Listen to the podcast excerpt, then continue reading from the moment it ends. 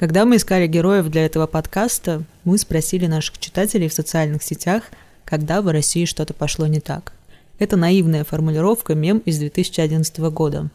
Тогда телеканал «Россия-24» попытался в прямом эфире показать пуск ракеты «Протон-М». Космический корабль выведет на орбиту три спутника российской навигационной системы ГЛОНАСС. По плану это произойдет примерно через 4 часа после старта. И вот старт. В прямом эфире ракета кренится в воздухе, отклоняется то в одну, то в другую сторону и, разваливаясь на куски, падает. Но что-то, кажется, идет не так. Что-то не так. Кажется, это будет катастрофа.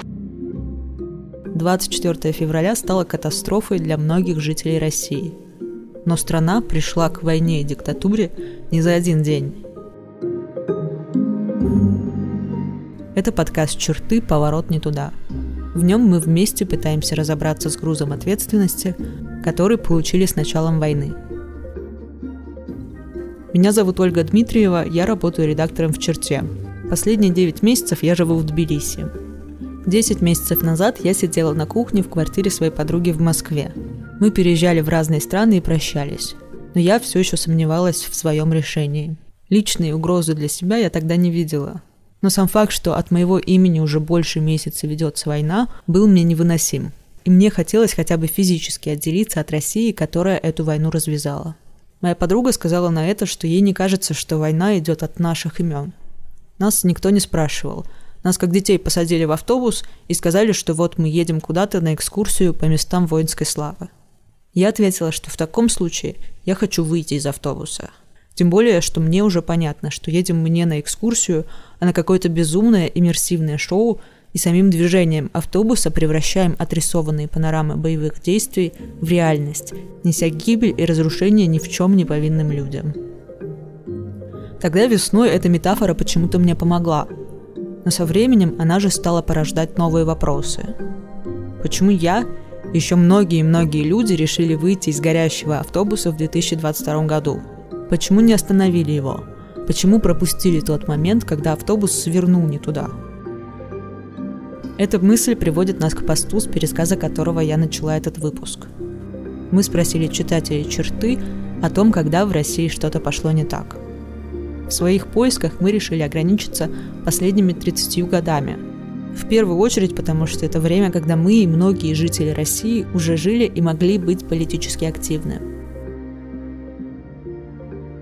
В 96 году, когда переизбирали Собчака в Питере, и его не переизбрали, и как-то почему-то все думали, Это Дмитрий. Что его изберут, в 96 году ему было около 25 лет. Сделал, а пришел какой-то хозяйственник.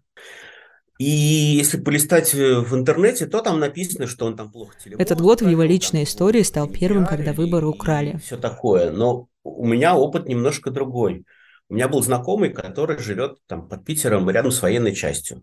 И ему там было не лень, он прошел на следующий день после голосования, когда был известен результат, просто у солдатиков поспрашивал, которым уже 18 лет было, типа, вы за кого голосовали? И они почему-то все опускали глаза из чего стало ясно, что это был первый раз, когда был использован такой ресурс административный для того, чтобы проголосовать за того, за кого надо.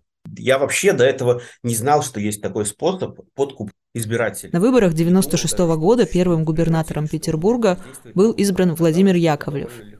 При этом будущий президент России Владимир Путин лишился работы в питерской мэрии и переехал в Москву. И не оставаться у власти сколько угодно в соответствии с Конституцией, уходя в отставку, я подписал указ. Дмитрий не связывает между собой эти два события, но карьерный взлет Путина в последующие четыре года тоже стал для него признаком тревожных перемен.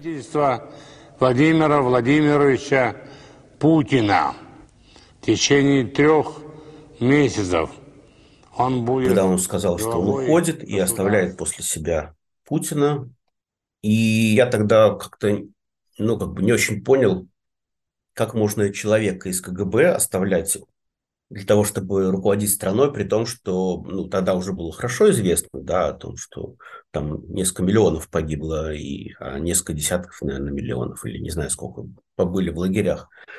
Мне казалось, что вообще нельзя этих ребят подпускать к местам принятия решения.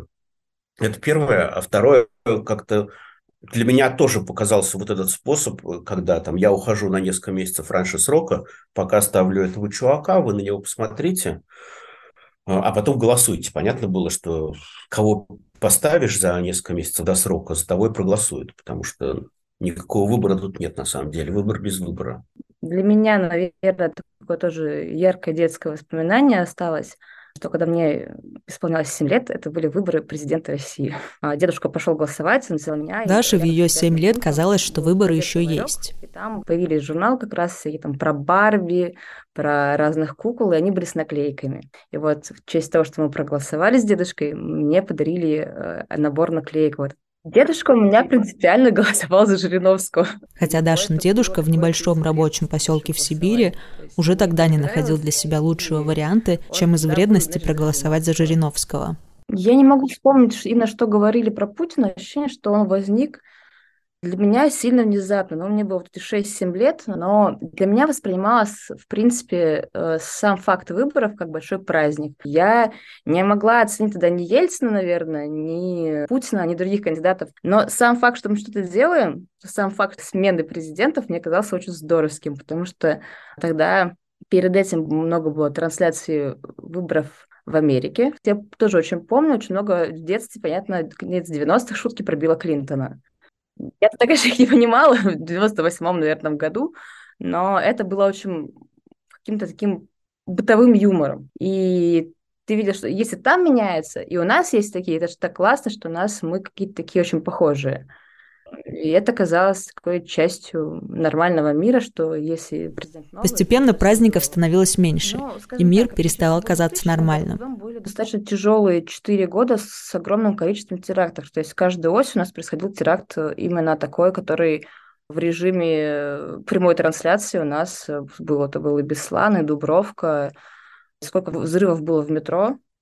Но еще было мне мало лет, но атмосфера и на фоном всегда какая-то трагедия рядом. Но подозрение о том, что в России что-то пошло не так, появилось так. чуть позже. Появилось, когда как раз был четвертый и пятый год, связанный с Украиной. Это выборы, когда Янукович первый раз проиграл. И вот этот газовый шантаж, когда он транслировался днем вечером, а все эти переговоры, Тимошенко у нас тоже не вылезала с эфиров, то есть ее постоянно показывали. И появилось такое ощущение, как какое-то некоторого чувствуешь пренебрежение к той стороне. 2007 год, самый конец его, когда выбрали преемником Медведева. Я был тогда сторонником Путина, да, вот мой друг Андрей, в отличие от других собеседников, не испугался, когда Путин пришел к власти. Он испугался, когда понял, что Путин не собирается уходить. Путинская позиция, она заключалась в том, что это ну, временно, это этап укрепления государства, укрепления государственных институтов, укрепления силовых систем государства в том числе. То есть вот этот этап, он заканчивается, дальше начинается новый, новая другая Россия, которая выстраивается на основе уже сделанного. Но поскольку я, опять же, как э, заместитель главного редактора эксперта, я был на совещаниях у Медведева, и меня тогда потрясло то, как Медведев вел эти совещания. То есть было ясно, что он фигура абсолютно не деятельная и не самостоятельная. И выбор Медведева для меня вот прям означал, что Путин остается. И вот это вдруг все поменяло. Значит, это не этап, а это начало некого пути, где государство захватывает все. Причем через отдельную личность. Я вдруг понял, что все идет очень плохо. Катастрофа в виде полномасштабного вторжения в Украину в 2007 году действительно была непредставима даже или в первую очередь для политических журналистов. Ну, для меня это была катастрофа. Конец первых двух сроков Путина остался у многих в памяти как так называемые «сытые нулевые», когда даже самые бедные граждане получили возможность улучшить свое материальное положение. Дают людям за рождение ребенка. Я помню, тогда это был тот момент второго, ну, соответственно, третий, а потом еще, по-моему, уже за первого давали. И мне стало страшно, потому что думаю, что это за аттракцион невиданной щедрости. Это Саша. Ей 37 лет. Последние 10 из них она живет в Европе и работает в IT-сфере. Но ее можно легко сделать и через 9 месяцев ее получить. То есть это два ребенка и квартира готова. Это просто настолько невероятно, мне казалось, в то время для страны, в которой денег вообще никому не дают минимальные пенсии, минимальные зарплаты, все минимально. И я иногда разговариваю с друзьями, они говорят, это же прекрасно, это же прекрасно, поддерживает страну, детей. Но при этом, как бы, что нужно этим детям? В первую очередь им нужно будет образование, а в образование инвестирование не происходит. Те же учителя по-прежнему продолжают получать маленькие деньги. Получается, что зачем-то спонсируется рождение детей огромное количество людей, да, это армия. Я не вижу другой причины. Саша говорит о введении материнского капитала в России. Да, эта программа появилась в 2007 году. Не 18, а 15 лет назад. К этому вопросу мы еще вернемся. Но это казалось очень странным. 18 лет, боже мой, кто-то через 18 лет останется в правительстве, да, никого не будет.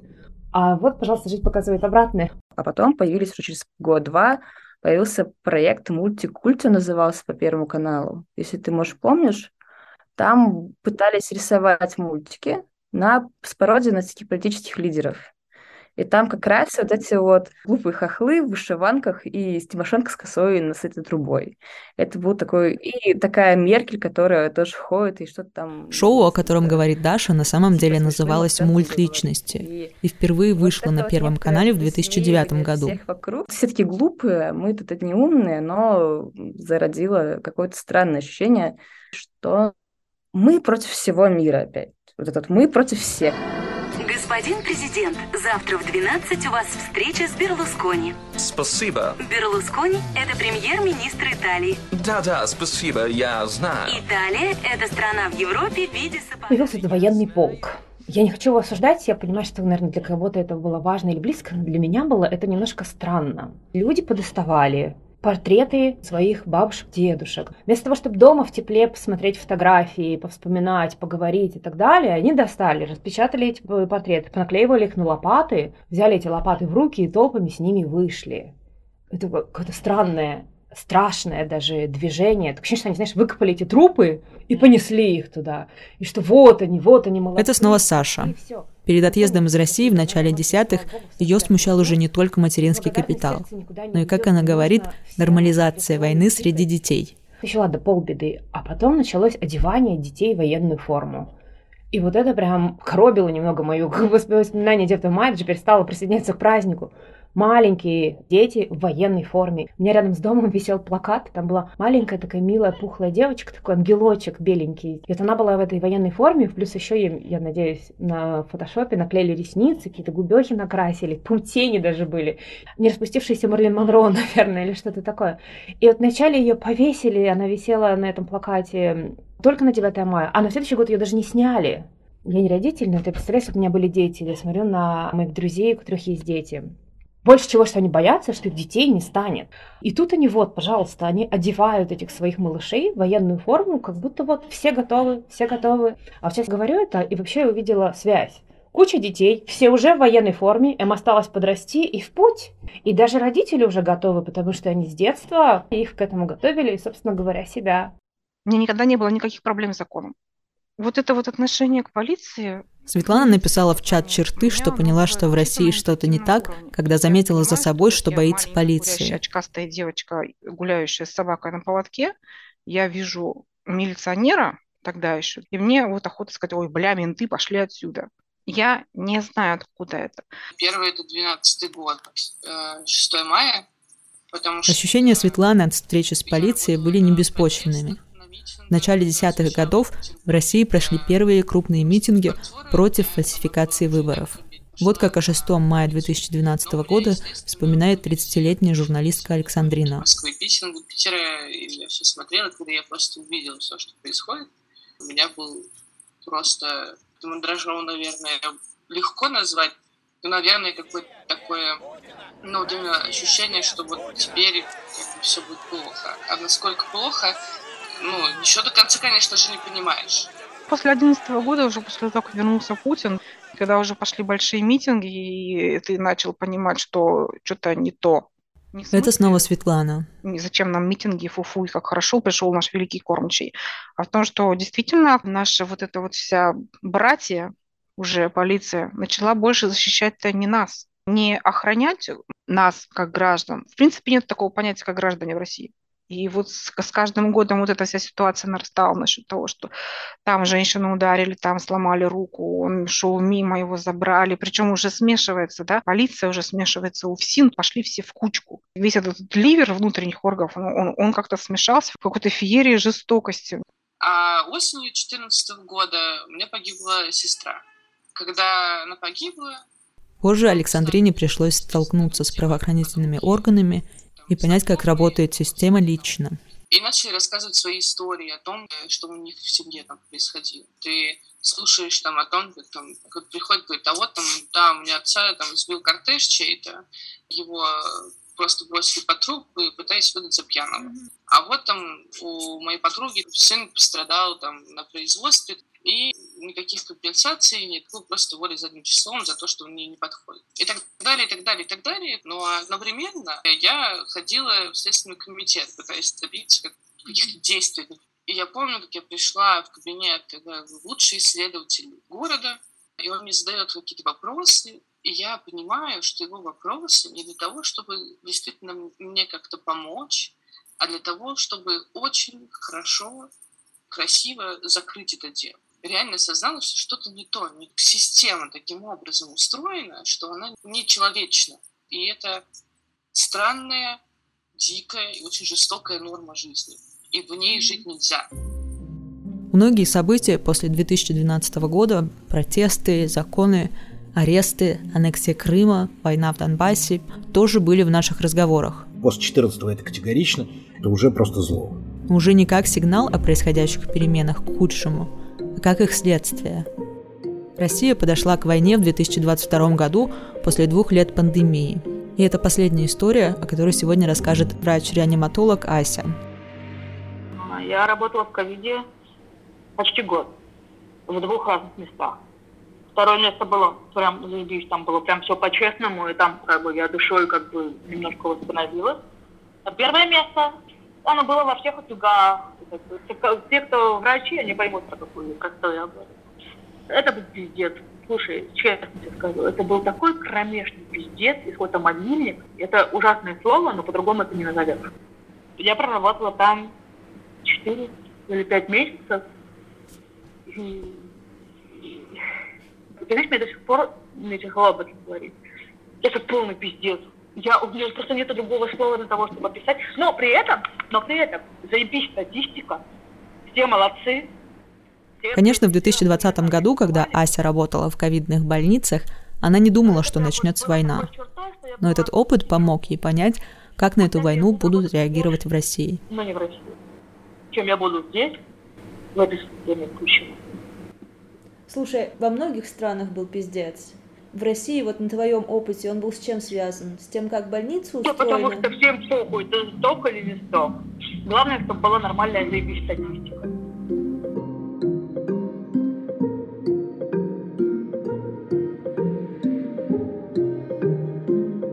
Ну, я не ожидала, что начнется. Мне кажется, до последнего веришь, даже когда какая-то смута происходит, что ну все сейчас уладится, все нормально. И для меня было внутри ощущение, там и сны снились, что это приведет к чему-то очень плохому. Я не очень понимал, к чему, ну, потому что я говорю, что в войну я совершенно не верил. Я такая думаю, бля, вы что, ребят, наверное, я не выпила свои таблетки, которые я сам вчера открываю новости на английском. То же самое. Открываю новости на иврите. То же самое. Это был шок сначала, да, и сначала это была какая-то безумная злость. Потому что я вообще не могла понять, зачем мы это делаем. Разговоры об истории с ее участниками, гражданами России, оставляют меня с противоречивыми впечатлениями. С одной стороны, полномасштабная война для многих россиян была непредставима. С другой, мы видели, что события последних десятилетий не могли привести ни к чему хорошему – Саша, для которой первым тревожным сигналом стала программа материнского капитала, считает, что ее предчувствия оправдались. Дети материнского капитала, они будут готовы года через три. И как я не знаю, сколько этих детей сейчас, но там огромное количество людей. То есть я вижу предпосылки вот, вот интуитивно на этом уровне на Третью мировую войну, где вся эта масса будет как раз использована. К сожалению, мне кажется, самое страшное еще впереди. То есть я рассказывала, да, люди меня слушали, ну, скажем так, улыбались в ответ. Кто-то говорил, типа, да ладно, что ты? Кто-то говорил, ну, да.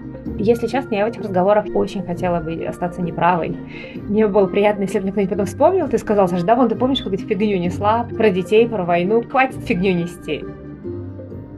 Может быть, наши попытки найти ту самую развилку – это действительно фигня. А может, точность в воспоминаниях о фактах и событиях из прошлого вообще не имеет никакого значения. Мы просто описываем при помощи них ощущение бесправия и бессилия, культ войны и победы, противопоставление России всему миру, ужас от того, как мало стоит человеческая жизнь.